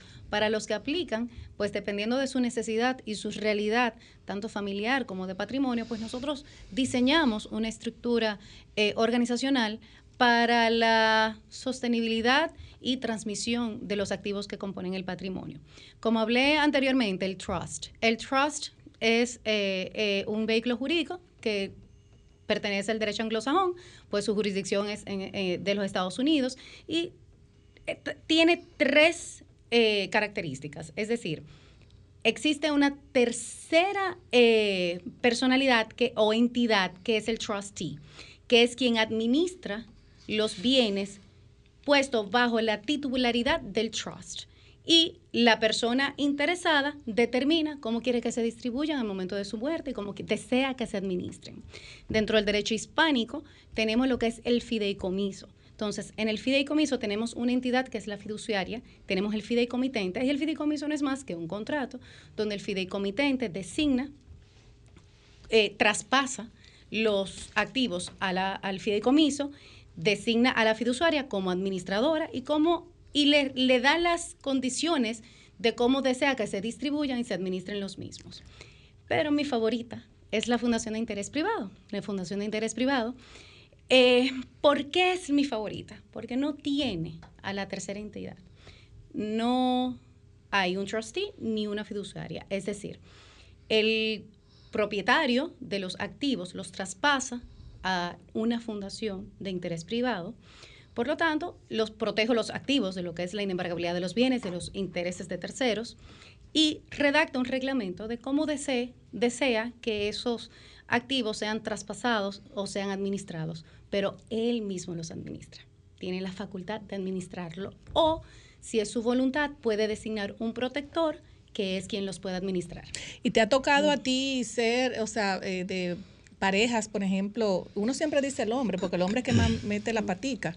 ¿Te ha tocado a ti desahogo de algún hombre, alguna familia, esposos que se vayan a, vayan a decir, por ejemplo, mira, tenemos que hablar esto, vamos a hablarlo con, con Jerica, mira, yo tuve, y me, me refiero siempre a los hijos, yo tengo dos hijos en la calle eh, que lamentablemente cometí un error. ¿Te ha tocado eso?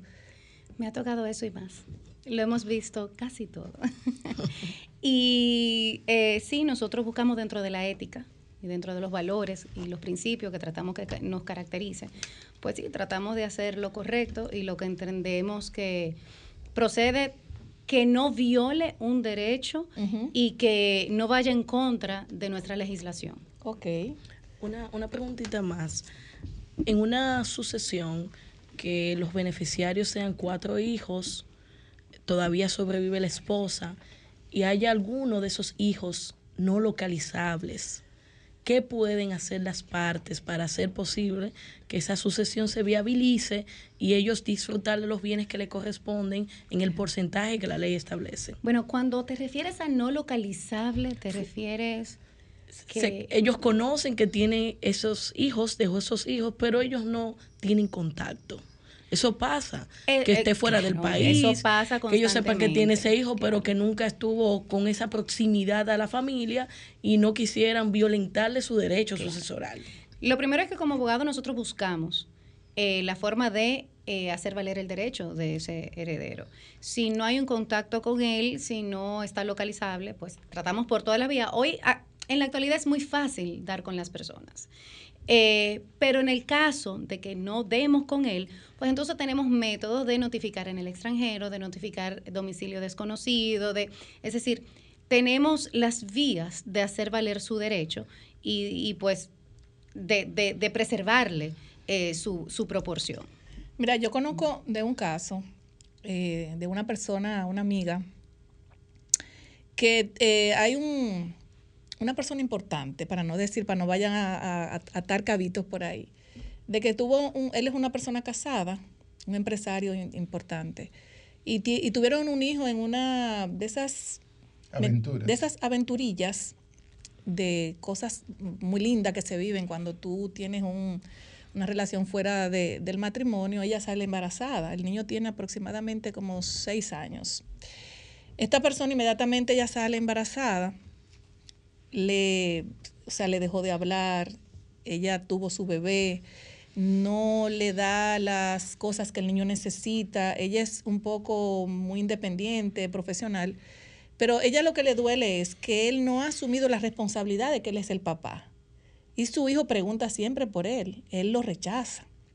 Entonces, ahí yo también entiendo que ustedes eh, eh, entran con la parte psicológica de, esas partes, de que hay una herencia de parte de esta persona que le va a tocar a este niño que tú vas a tener que, resolver ese problema de una u otra forma. Bueno, en este caso particular, todavía no hemos llegado al momento de la herencia porque el padre está vivo.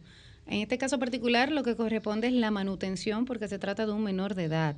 Y obviamente el derecho y la obligación que como padre tiene y que la legislación le obliga de eh, proveer a su hijo tanto económico como emocionalmente. Entonces sí, obviamente existen eh, procesos de... Eh, que esa madre, sea concubina o no, sea relación extramarital o no, o no, se puede valer para entonces preservar el derecho de su hijo de que el padre pues le provea lo que le corresponde. Tenemos una llamadita, la podemos tomar, ¿verdad? Sí, claro que sí. Buenas tardes, desahógate. Bueno, se cayó la llamada. Y eso pasa mucho que las, eh, y, es bueno que los hombres y las familias que nos estén escuchando ahora eh, pongan, escuchen este tema del traspaso de bienes, de herencia y demás, porque muchas veces eh, nos llevamos como de, del gusto y cuando vienen esos problemas se desbarata la familia de ambas partes, de ambas partes porque ni la mujer quiere ceder la herencia, pero tampoco la otra mujer quiere quedarse sin ella. Bueno, que en este caso no estamos hablando de las parejas. En este caso la herencia le corresponde a los hijos.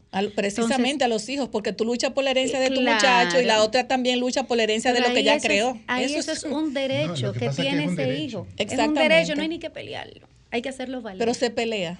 Hay que hacerlo valer. Bueno, lamentablemente, si no se le reconoce, pues entonces tenemos eh, la vía correspondiente del derecho que ya se convierte en algo litigioso la herencia, porque sí, hay herencias que se convierten en. Por eso hay que decirle a los hombres, señores, que se cuiden para que no busquen tanto problema, para bueno, Erika, es que eso no depende, no depende de, que sean o no, hijos de la misma madre. No, no, no, porque, a veces no, porque yo, me yo me refiero a los conflictos que vienen en las familias luego, porque para eso tú estás, eh, para resolver esos conflictos de familia. Así mismo, perdón que te interrumpa, así mismo, como a mí me pueden contratar para hacer valer el derecho de un hijo nacido fuera o, o dentro del matrimonio, relación de matrimonio o extramarital, así mismo me imagino que un abogado con dos dedos de frente de la otra parte, que la otra parte esté renuente a reconocer a ese lo que le corresponde a ese hijo, el abogado debe decirle, óyeme, es que no hay nada que tú puedas hacer. Si te vas a un litigio, vas a, vas a, vas a agotar recursos, tanto económicos como,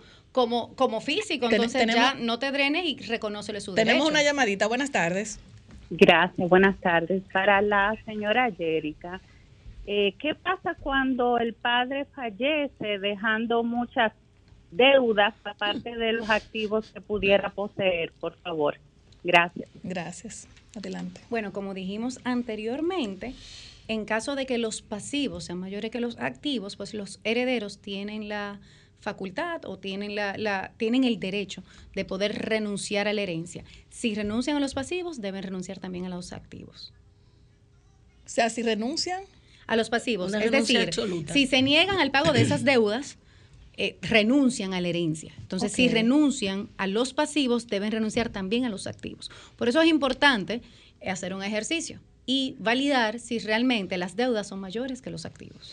No, y por eso es importante el tema de los seguros a nivel de las deudas, sobre todo cuando tomas un préstamo hipotecario, cuando tomas un préstamo de vehículo, tener un seguro de vida, que lo decíamos, que con dos mil pesos tú puedes tener un seguro de vida de hasta 100 mil pesos en caso de que vaya, de que una persona fallezca. Entonces, si tú tienes un seguro de vida, ese seguro de vida con poco dinero, tú puedes esas deudas no dejárselas a los herederos del decuyo, sino que el seguro paga esas deudas por ti. Y esa es la importancia de tener un seguro de vida para, para, pago de deudas. Incluso ya las entidades de intermediación financiera, ya al momento de, de aprobar un préstamo hipotecario, pues obligan a la persona a contratar un seguro de vida. Jerica, las redes sociales tuyas, donde el público te puede contactar, dinos todo, todas tus redes y los teléfonos, tu correo electrónico, para que el público pueda tenerlo y promocionarlo a través de nuestras redes sociales también. Muchas gracias. Yo estoy en las redes sociales en- como Jerica Rodríguez. Eh, estamos ubicados en Torre Forum, en la 27 de febrero, y nuestro teléfono es 809-620-2690. Bueno, ahí están todas sus redes sociales, porque yo, yo entiendo que, aparte de bella, porque eh, hay que decir que es una mujer muy bella, Muy y talentosa muy talentosa, me imagino que ha tenido que, que, que resolver muchos conflictos. Y, la, y bueno, y una preguntita para entrar ya con, con un tema que nos trae Jesús Geraldo Martínez. Cuando un hijo, ya eh, pasada ya la mayoría de edad, que sus padres eh, tienen negocios y demás, que este muchacho le dice al papá, mira papá, yo creo que tú me des la herencia en vida, ¿Qué- ¿te ha tocado eso? Bueno, eh, en este tema de... Me ha tocado en las empresas familiares que le brindamos asesoría, pues me ha tocado quizás ciertas fricciones entre hermanos, me ha tocado desacuerdos entre padres que, que quizás no están no están a favor de la, del manejo económico de sus hijos que ya entraron a dirigir la empresa y del estilo de vida, porque entienden, la primera generación de, de una empresa familiar muchas veces es más conservadora. Y la segunda y la tercera, pues, son un poquito más flexibles en ese sentido. Entonces, sí me ha tocado y siempre la solución ha sido la organización del patrimonio. O sea, esa herramienta hoy en día la utilizamos frecuentemente porque evitamos esas fricciones en vida y después de la muerte del padre. Y yo siempre le digo a, a- a lo- a los empresarios y a, y- y- y a las familias a las que le, le- le ofrezco este servicio, tu familia es tu principal activo. Y lo que tenemos es. que preservar es una familia sana. Así si es. tenemos una familia sana, tenemos una empresa sana, tenemos un patrimonio sano que va a ser sostenible y se va a transmitir a las siguientes generaciones. Pero, pero, pero legalmente una persona puede pedir su herencia en vivo. Bueno, se eso es una donación. Eso es una Eso es una donación. donación realmente. Eh, se pueden hacer acuerdos si nos pegamos a- a- al, al- al derecho, sin las herramientas contemporáneas y los vehículos que tenemos hoy en día, pues eso es una donación, tiene un impacto fiscal importante y se puede acordar que los hermanos luego... eh, eh, al momento de aperturar una herencia, pues entonces reconozcan que tiene la titularidad o que se le dio en vida, pero es algo que al final es más complicado que organizar su patrimonio o que simplemente esperar la herencia, porque Y si se el- le dio de más, entonces, y, y tú has hablado de, un- de unos porcentajes que hay que guardar Lo que pasa de es las que- reservas hereditarias. A ver, en vida, el dueño del patrimonio puede hacer lo que considere. Y le puede hacer regalos a sus hijos, y le puede comprar un apartamento, y le puede comprar un vehículo, y le puede poner una empresa. Y lo que él hizo en vida lo hizo con su patrimonio, y cuando él muera, un hijo no puede alegar que el otro heredó más, porque se lo dio en vida.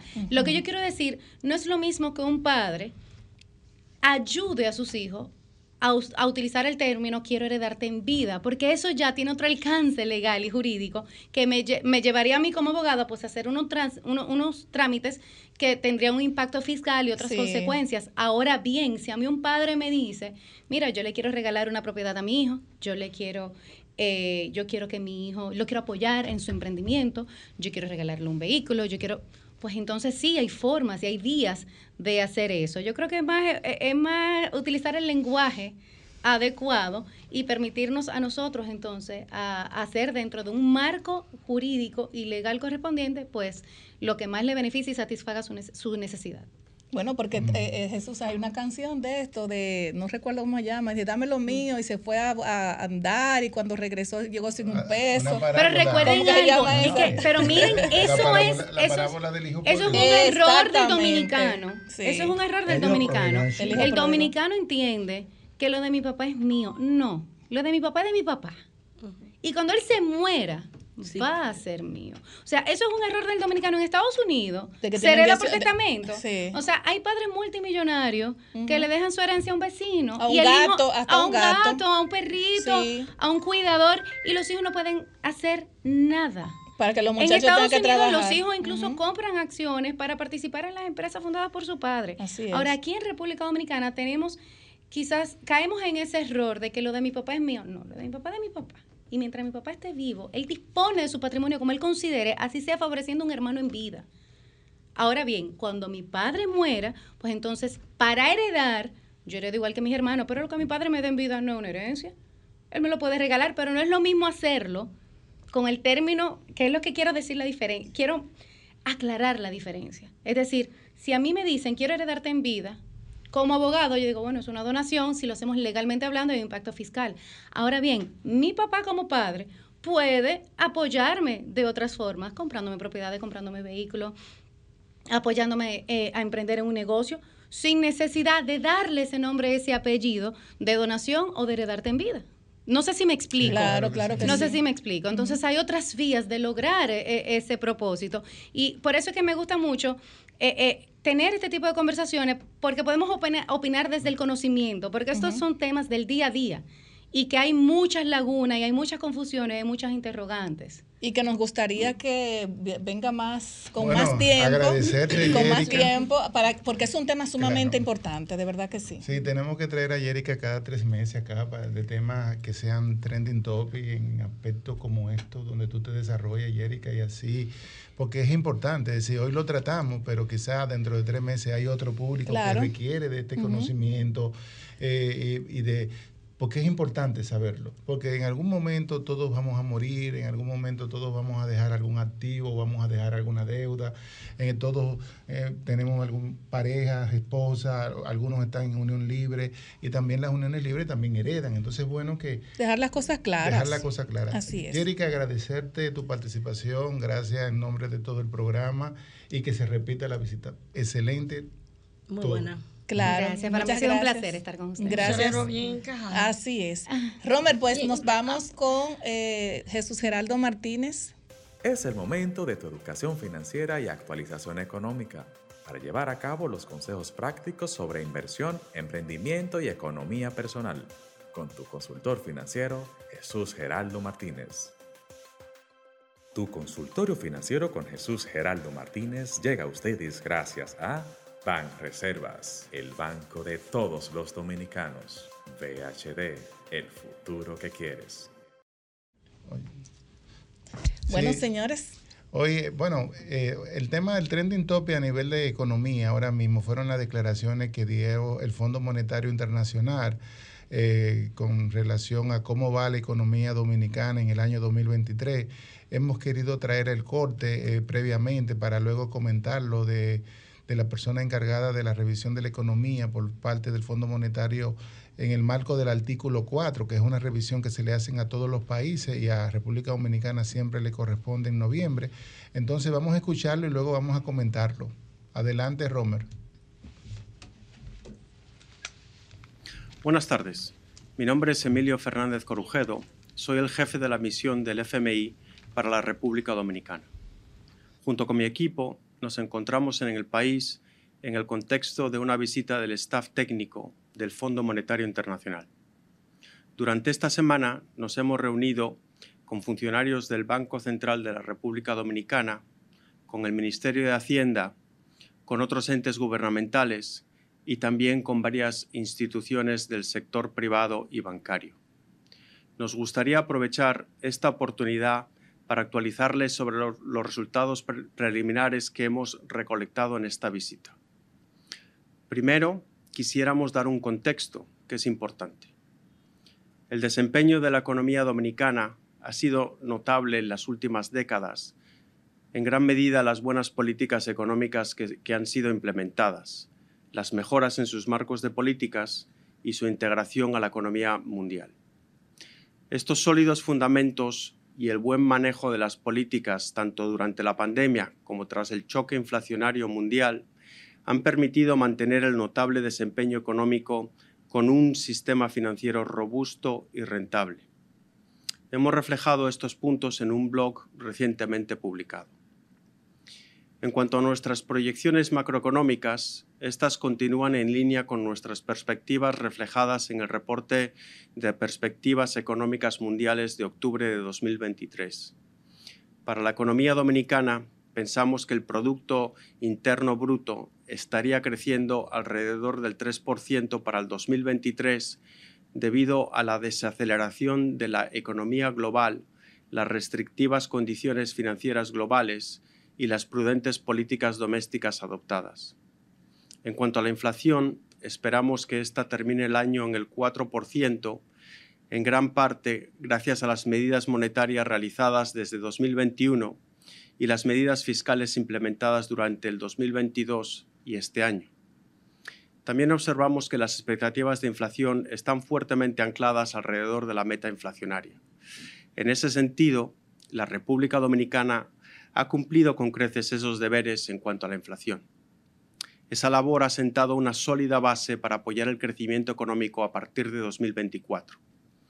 El proceso de normalización de la política monetaria complementada con otras acciones eh, implementadas por el Banco Central de la República Dominicana, junto al incremento del gasto de infraestructura pública, ayudarían a que la economía creciera un 5.2% en 2024.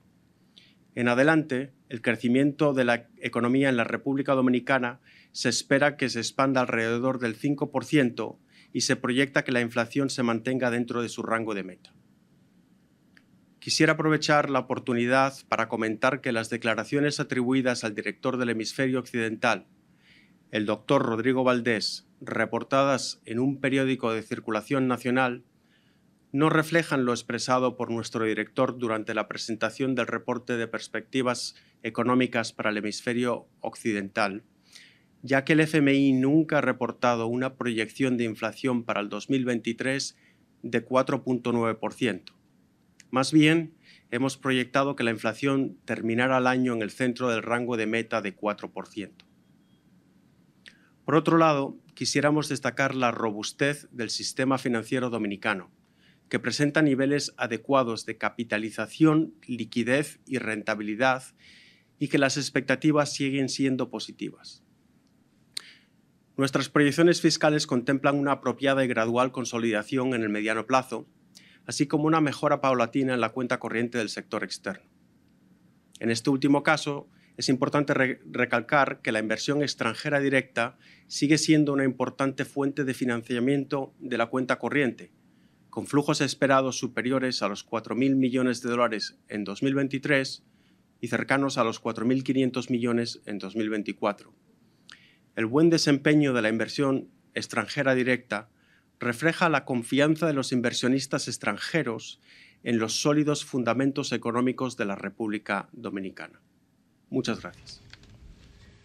Bueno, estas son las palabras de la misión del Fondo Monetario sobre el desempeño de la economía dominicana durante el 2023. Aquí varios puntos importantes eh, que quiero compartir con ustedes. Primero, la misión, en el marco del artículo 4 de la revisión de la economía, le ha dado un espaldarazo al Banco Central y al equipo que dirige el gobernador del Banco Central. Recordar que en octubre el Banco Central tuvo su aniversario y el gobernador dio una serie de perspectivas de cómo iba la, economía y cómo iba a terminar. La misión del Fondo Monetario, que es un organismo independiente que no viene a, creerte los números que te mandan, sino vamos a revisarlo, vamos a hacer una revisión técnica, está dando un espaldarazo de que la economía va a estar creciendo en torno a un 3%. Recordar que el mes de septiembre eh, creció en 1.7 a nivel de enero-septiembre la economía y 4.3% a nivel solamente el mes de septiembre. Y esto es importante porque esta declaración, porque hay muchos economistas escépticos que creen que la economía va a crecer en torno a un 2%. Cuando tú escuchas la misión del Fondo Monetario hablando así, eso es que ya ellos tienen los datos de cómo le fue la economía en el mes de octubre. Es decir, que en el mes de octubre, al parecer, la economía dominicana ha tenido otro repunte y vamos a esperarlo ahí la semana próxima de parte del Banco Central. Otro espaldarazo que le da eh, la misión del Fondo Monetario al Banco Central es la inflación que va a terminar en torno a un 4% y dentro del rango meta, que es entre un 3 a un 5%.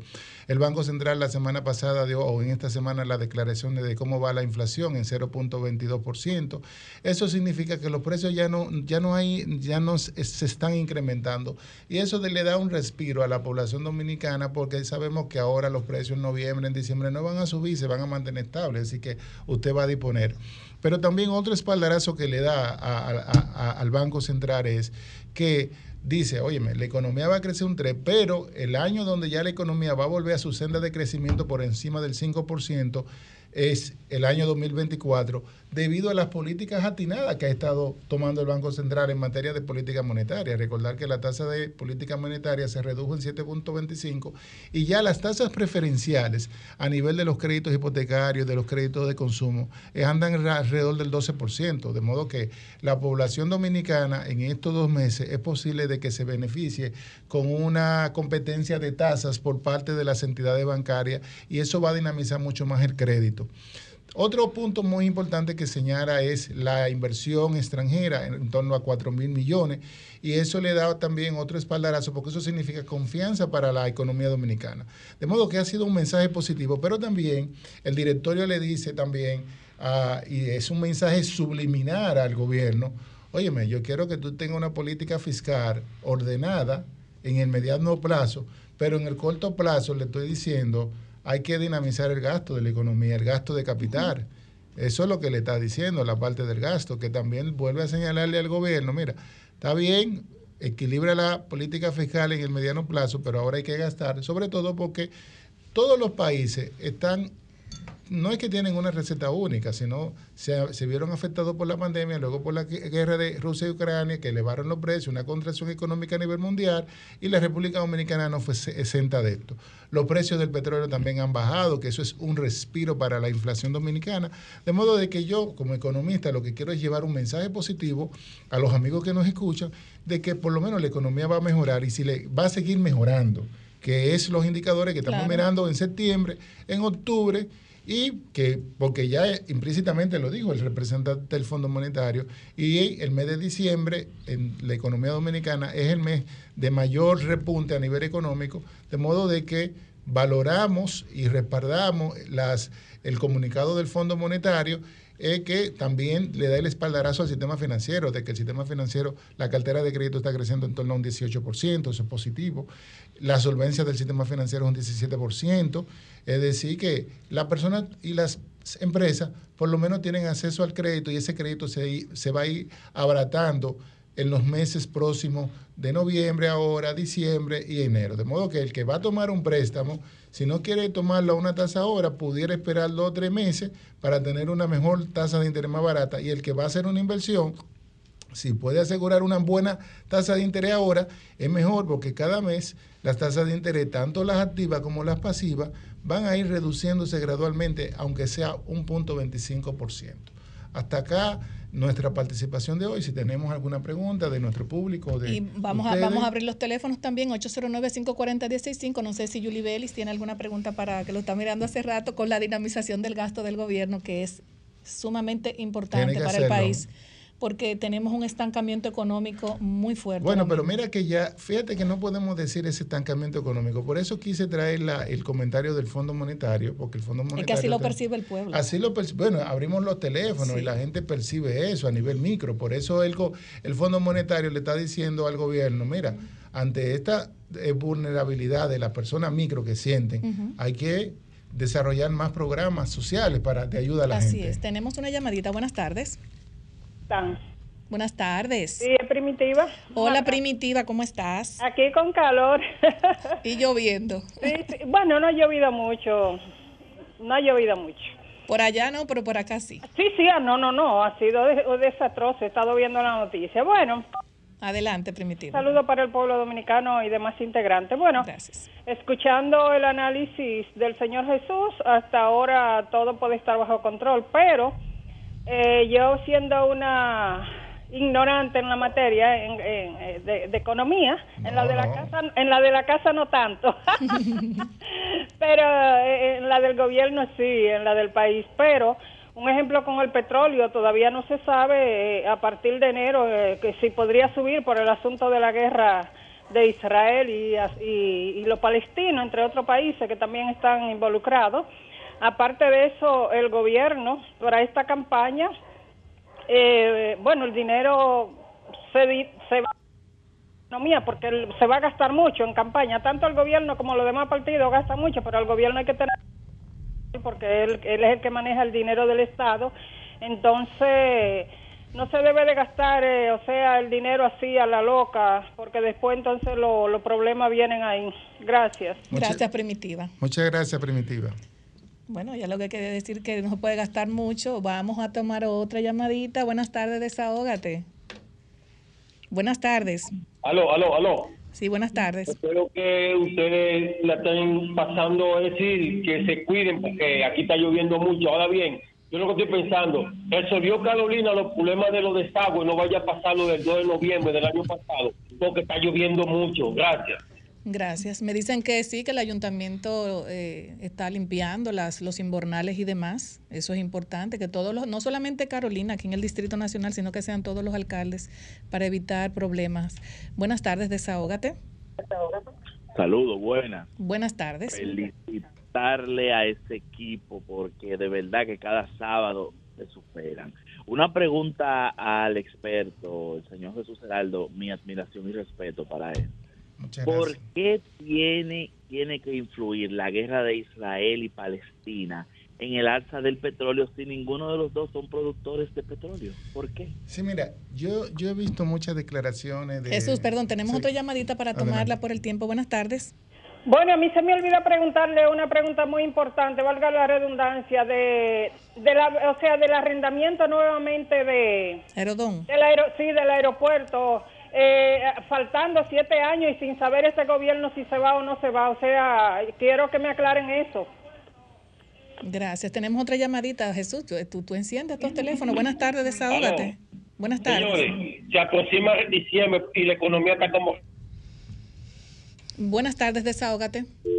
Bueno, Vamos a responder y nada. Bueno, mira, lo de Israel, el tema es que si hay una escalada alcista y entran estos países productores de petróleo en, dentro de la guerra y se corta el canal Suez, el, el, canal, el mar Mediterráneo, por donde Trump se transporta todo el petróleo y también entre Ucrania y Rusia eso se recurrece, claramente va a haber una, por ahí va a afectar la economía dominicana. En términos de comercio, República Dominicana lo que importa es banano, 14 millones de dólares hacia Israel, no tiene eso, pero si hay un conflicto en esa zona, el turismo dominicano también se ve afectado de manera indirecta. Por eso es la preocupación. Y con relación al contrato de Aerodón, no tenemos los detalles, estamos esperando, lo estamos buscando con eh, para analizar lo que había con lo, lo que había, había aprobado este mismo gobierno en el 1999 con lo que se acaba de renovar para analizarlo. De modo que no tenemos opiniones en este momento relacionado al contrato. Muchas gracias. Bueno, pues Jesús, gracias. Jerica, Julie Belis, eh, Vianelo y Marilyn, eh, por permitirnos estar en este aguacero que nos mojamos todos. Así es. Jesús. Jerica, Yulibel y todo, no, bueno, fue por ahí que nos dio el agua por los tobillos y tenemos que despedirnos. Tu consultorio financiero siempre nos trae temas sumamente interesantes, eh, lo que la gente quiere escuchar, eh, lo que dijo el Fondo Monetario Internacional y que lo, que lo que la gente quiere es que se active la economía para que en diciembre la gente tenga su, su, su mesa llena de comida. Lo va a tener. Eso es lo que la gente quiere y si lo va a tener, excelente. Eso es lo que queremos todos. Desahógate, desahógate, desahógate. Habla de eso tú compras el. Desahógate, desahógate. Bueno, señores, ya tenemos que despedir. Gracias, Jesús Geraldo, tu consultorio financiero y a todo el equipo, a Erika también. Bueno, tiene el nombre de mi sobrina. No se me va a olvidar tu nombre. Y de mi Eh, nieta. También. Por, por, por estar siempre todos los sábados de 5 a 7 de la noche con tantas informaciones interesantes para, no solamente para la gente aquí, sino para la diáspora, porque RCC, mira, se escucha en el mundo completo. ¿Sí o no, doctora? Así Eso es así. ¿Sí o no? Así es, así es. Bueno, pues nos vemos el próximo sábado, Dios mediante. Esperar que el pueblo dominicano tome precauciones para que estos aguaceros no le afecten a nadie, a nadie, ni a los animalitos, ni a la- ninguna de las familias. Un abrazo fuerte, nos vemos el sábado.